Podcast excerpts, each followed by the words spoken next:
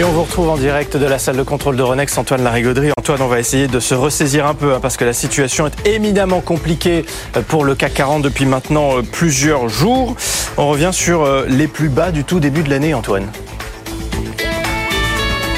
Oui, effectivement, ça, ça, devient une situation extrêmement compliquée. Et d'ailleurs, euh, si vous regardez bien, on revient quasiment sur nos plus bas annuels. On en est franchement plus très loin. On était tout juste sous les 6600 points hein, au 1er janvier.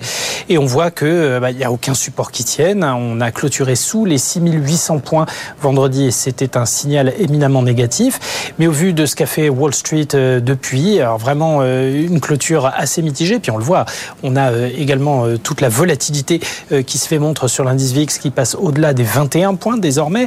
Euh, on a donc Wall Street qui est mitigé, l'Asie très mitigée euh, aussi, qui trouve pas vraiment de direction.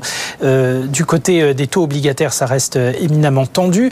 Le, toute l'empreinte géopolitique aussi qui est extrêmement difficile pour les marchés à digérer, qui se traduit par une forte hausse de l'or et on a vu l'once d'or fin repasser le cap des 2000 dollars hein, maintenant.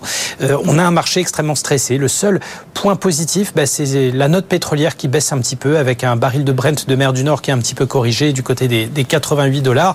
Mais tout ça sur fond, euh, euh, sur fond de ralentissement économique marqué euh, qu'on lit hein, dans les chiffres d'entreprise, notamment les, chiffres d'activité qui vont continuer à tomber cette semaine. On en reparlera tout à l'heure. Bon, sans compter Antoine, qu'on a effectivement un agenda macroéconomique qui incite tout le monde à la prudence. Hein.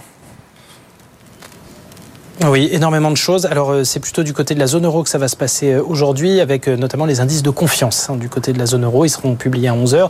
Euh, indice de conjoncture, indice de confiance économique et indice de confiance du consommateur. Euh, là, ça va être regardé de près, d'autant plus qu'à 14 heures, il y aura le gros morceau, l'inflation en Allemagne. Et là, on attend bah, une inflation qui passerait en glissement annuel sous la barre des 4% et très nettement, hein, selon les normes harmonisées Union européenne, on tomberait même à 3,2%. Donc le décrochage va être important, mais ne sera le reflet que des déséquilibres euh, qui sont en cours et qui nous attendent pour le futur.